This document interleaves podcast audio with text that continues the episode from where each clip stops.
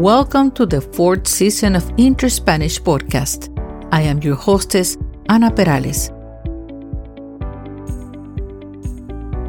In this podcast, you will listen only to interesting short stories in a variety of topics, spoken slowly and clearly in Latin American Spanish to help you understand spoken language. Here, you won't find grammar lessons, verbs, or vocabulary drills. Nah, just interesting stories to enjoy. You will find the free transcripts to this episode in the website link, in the tab directly behind the show notes. Y ahora en español. Gracias por acompañarme una vez más. Espero que disfrutes de este episodio. Comenzamos.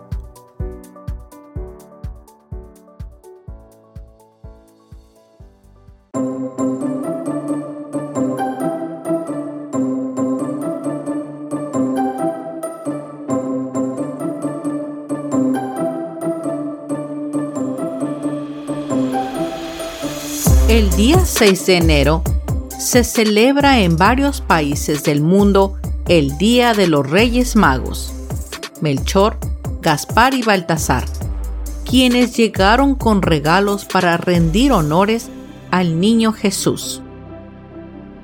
En México, España y otros países latinoamericanos de habla hispana, este día se celebra con gran gusto y festividad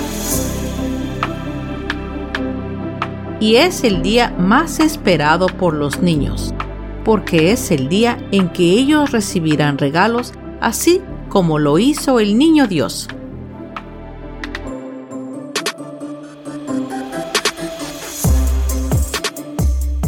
Primero, un poco de historia y contexto para que puedas comprender la historia mejor.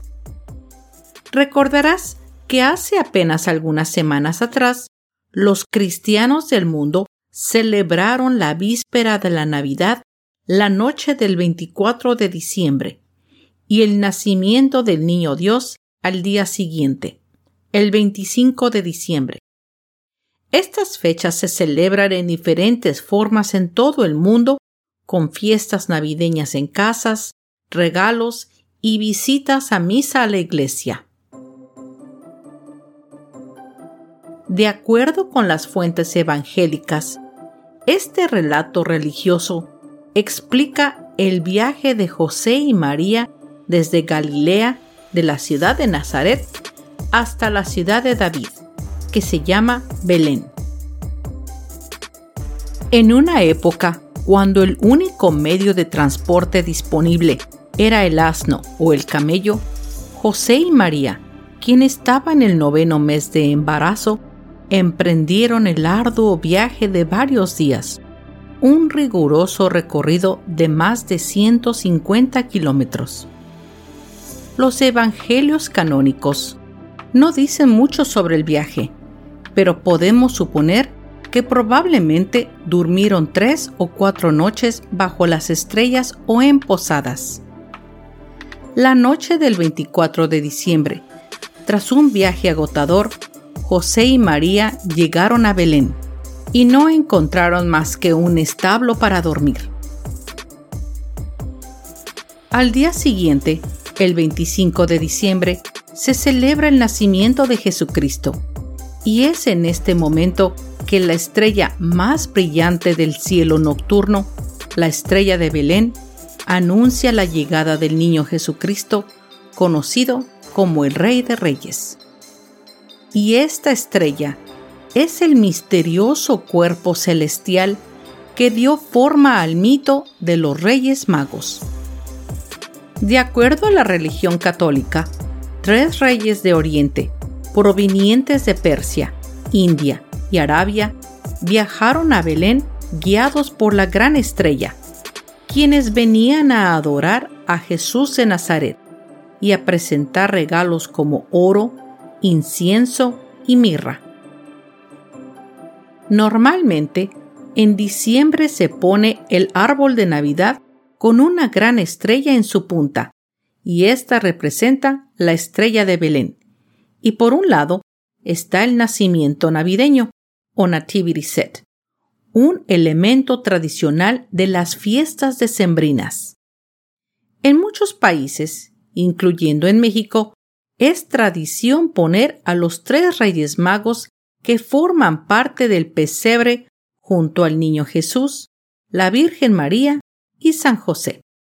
La tradición del Día de los Tres Reyes Magos, el 6 de enero, es una tradición que los países latinoamericanos heredaron desde los tiempos de la colonización española y tiene raíces católicas que se remontan a los primeros años de la evangelización en el Nuevo Mundo.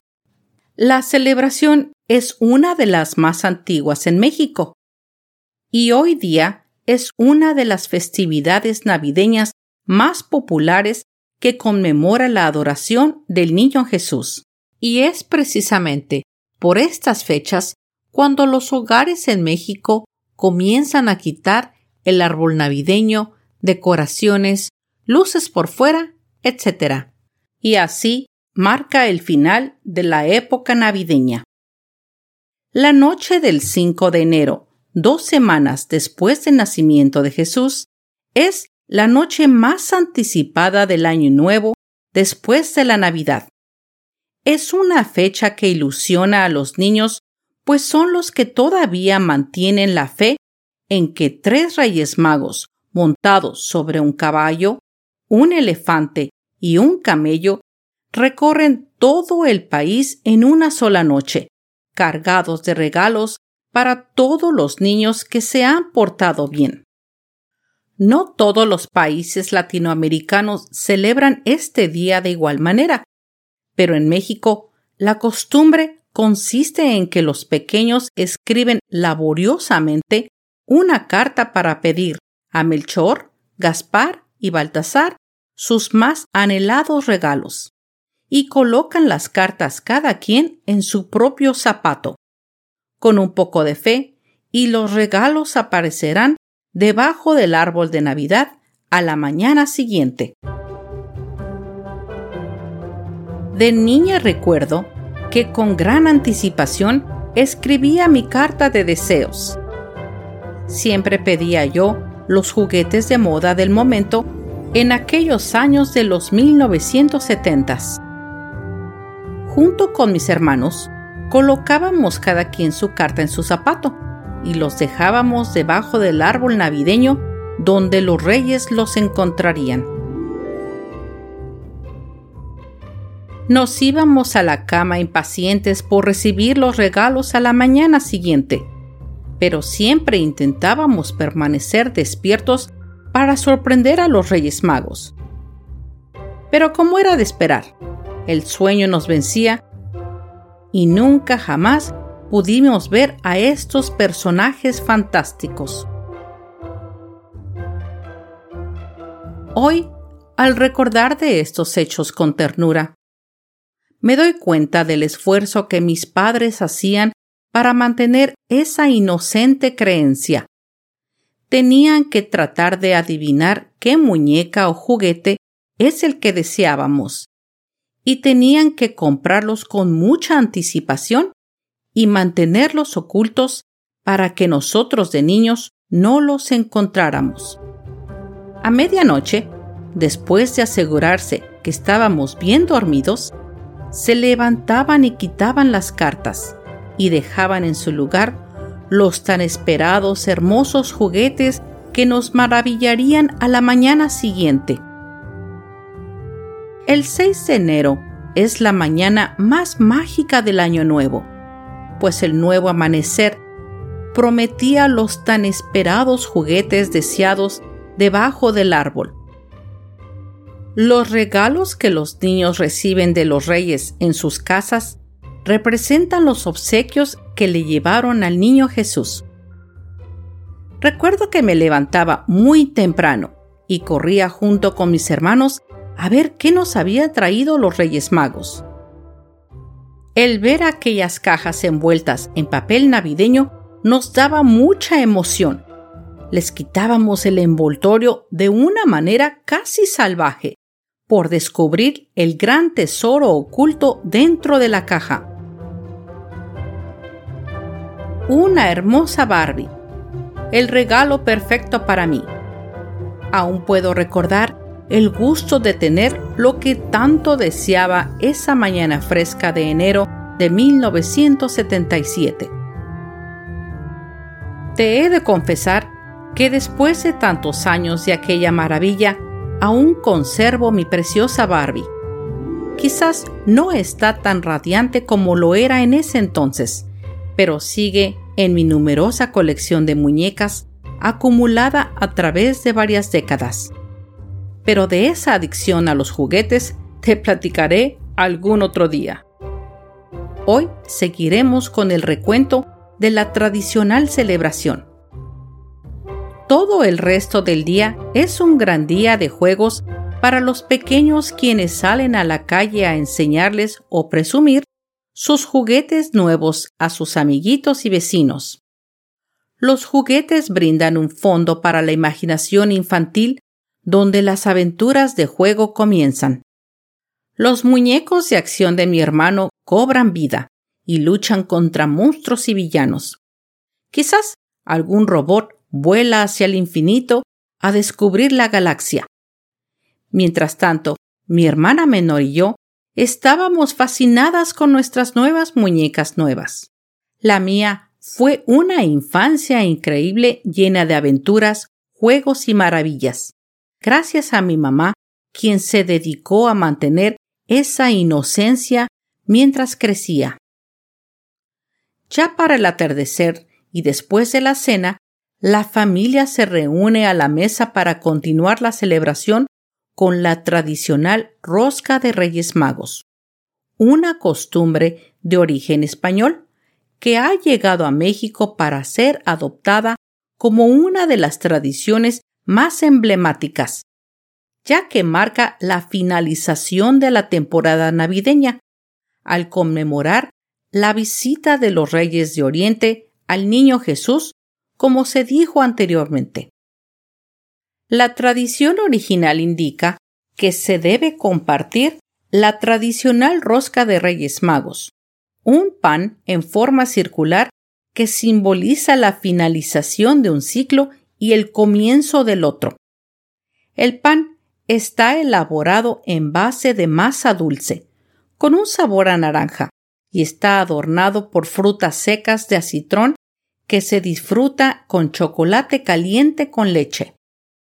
El acitrón es un dulce tradicional mexicano que se extrae de una cactácea llamada biznaga, una especie de cactus nativa del desierto de Chihuahua en el norte de la República Mexicana. Durante mucho tiempo, el acitrón fue una de las principales decoraciones de las roscas de Reyes Magos. Sin embargo, debido a que las biznagas comenzaron a ser sobreexplotadas por su consumo, fueron designadas como especie en riesgo, por lo que ahora está prohibida su comercialización, así como todos los productos que se derivan de ella. Por esta razón es que en la actualidad el acitrón como decoración es prácticamente imposible de encontrar en una rosca de reyes. Las roscas actuales están decoradas con otras frutas como higos, cerezas y membrillo, o sea, figs, cherries y queen's paste. Otra característica fundamental de la rosca de reyes es que dentro de ella se esconde una o varias figurillas de plástico que representan al niño Jesús. O sea, que cada rosca tiene muñequitos de plástico escondidos dentro de ella. Y al cortar tu pedazo que quieres comer, te puede salir el muñequito de sorpresa. En México, se tiene la tradición de quien encuentra la figura del niño Jesús deberá invitar a todos los asistentes a comer tamales y atole el día 2 de febrero, día de la Candelaria. De acuerdo con la tradición, esto genera abundancia y bendiciones para la persona que haya encontrado al niño. En Estados Unidos, la comunidad hispana también busca mantener la tradición. Las panaderías y mercados latinos de todas las ciudades en California tienen sus aparadores llenos de coloridas y aromáticas roscas de reyes de todos los tamaños, desde pequeñas para dos personas, las grandes roscas familiares y hasta las enormes de fiesta para dos docenas de personas, cubiertas de turrones y frutas secas.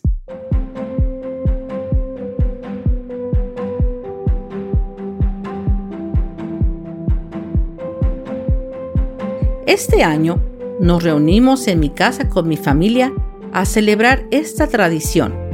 Compramos una gran rosca familiar en el mercado latino local Vallarta, un supermercado de origen mexicano que ofrece comestibles y productos de calidad a las comunidades latinas en el sur de California. Aquí mismo en Bakersfield existen cinco mercados, un lugar que reúne una armonía de colores festivos, olores y sabores tradicionales mexicanos. Si vas a las páginas de mi Facebook, verás las fotos tanto de este lugar como las de la tradicional rosca de los Reyes Magos. Y bueno, la gran rosca se sirvió acompañada de chocolate calientito con leche. Y te diré cómo se prepara pones cuatro tazas de leche o agua en una olla en la estufa y le agregas una rama de canela o cinnamon stick, una cucharadita de extracto de vainilla y lo más importante, unas dos tablillas de chocolate abuelita. Creo que cualquier marca de calidad es buena, pero la marca abuelita es la tradicional para este evento y es la que usé yo para mi chocolate caliente. Mézclalo completamente, o sea, stir it, hasta que la tableta se disuelva y la mezcla comience a hervir. Hay quienes le echan 4 cucharadas de café instantáneo en gránulos a la mezcla para hacer el tradicional café de olla con chocolate.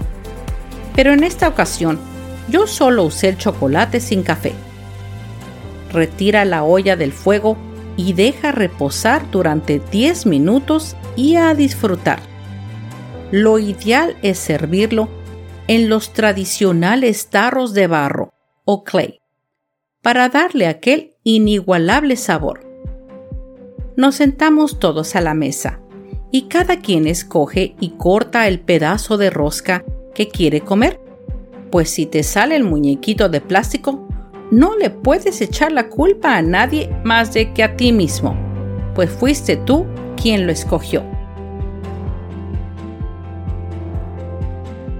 El sentarse a la mesa juntos para disfrutar es un elemento de cohesión familiar y social, y al mismo tiempo un buen elemento educativo.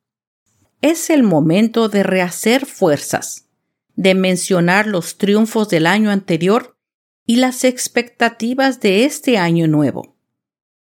La comida es también un espacio para la educación social de uno, y sobre todo de los niños, donde aprenden no solo la manera de coger los cubiertos, usar las servilletas y sobre todo no hablar con la boca llena de comida. También enseña a saber escuchar y no interrumpir cuando alguien está hablando y a esperar a levantarse de la silla hasta que todos hayan terminado. En fin, este año tuvimos una cena de celebración tranquila y una plática amena. Y a varios de nosotros nos salió el muñequito de plástico, o sea, el niño Dios. Y ahora tendré que hacer tamales y atoles para celebrar el Día de la Candelaria el 2 de febrero.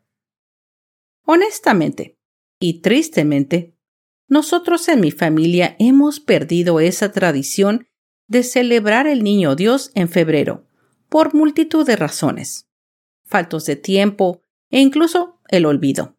Cada año me digo a mí misma que este año sí haré una fiesta de celebración e invitaré a mi familia y amigos a disfrutar de tamales y atole.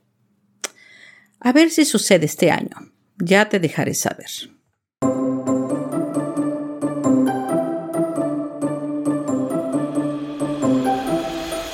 Las tradiciones culturales ayudan a crear la identidad de un pueblo, a definir sus raíces ancestrales y a compartir una identidad colectiva. Al repetirse generación tras generación, estos rituales tienen un papel clave para continuar con los valores compartidos, historia y cultura. Estos ritos mantienen esa identidad viva a través de los años. Y pese al desarrollo moderno tecnológico y de redes sociales, las tradiciones antiguas perduran. Conocer las tradiciones que compartimos, así como sus orígenes y significados, nos ayudan a comprender más acerca de nuestra historia, de nuestras raíces y de nuestra cultura.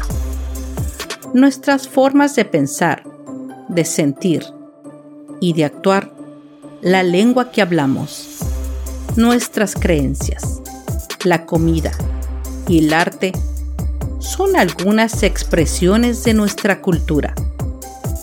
Conservar las tradiciones de una comunidad o de un país significa practicar las costumbres, hábitos, formas de ser y modos de comportamiento de las personas.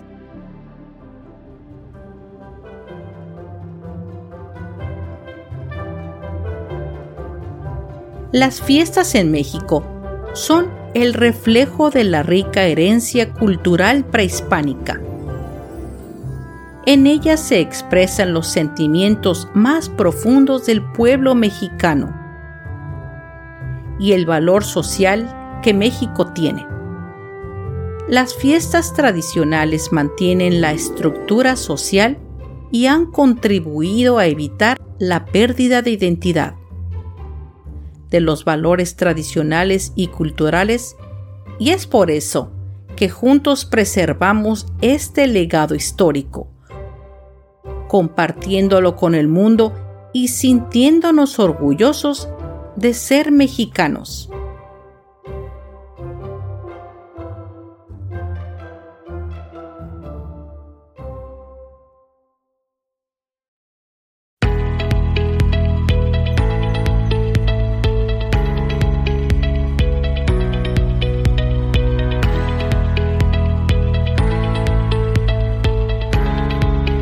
Llegado al final de este episodio y quiero agradecerte el que me hayas prestado tu atención y escuchado hasta el final. Yo espero que hayas disfrutado de esta narración y quiero invitarte a que entres a mis redes sociales de Interspanish. Ahí encontrarás más información y algunas fotos sobre los episodios. También puedes comentar hacer preguntas y comunicarte conmigo. También quiero invitarte a mi nuevo canal de YouTube, donde podrás no solo oír los episodios, pero también verlos.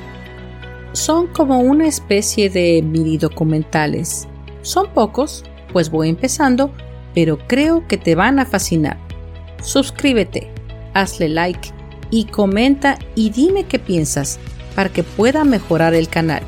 Yo te lo voy a agradecer. Si gustas, también me puedes enviar un correo electrónico a interspanishpodcast@gmail.com.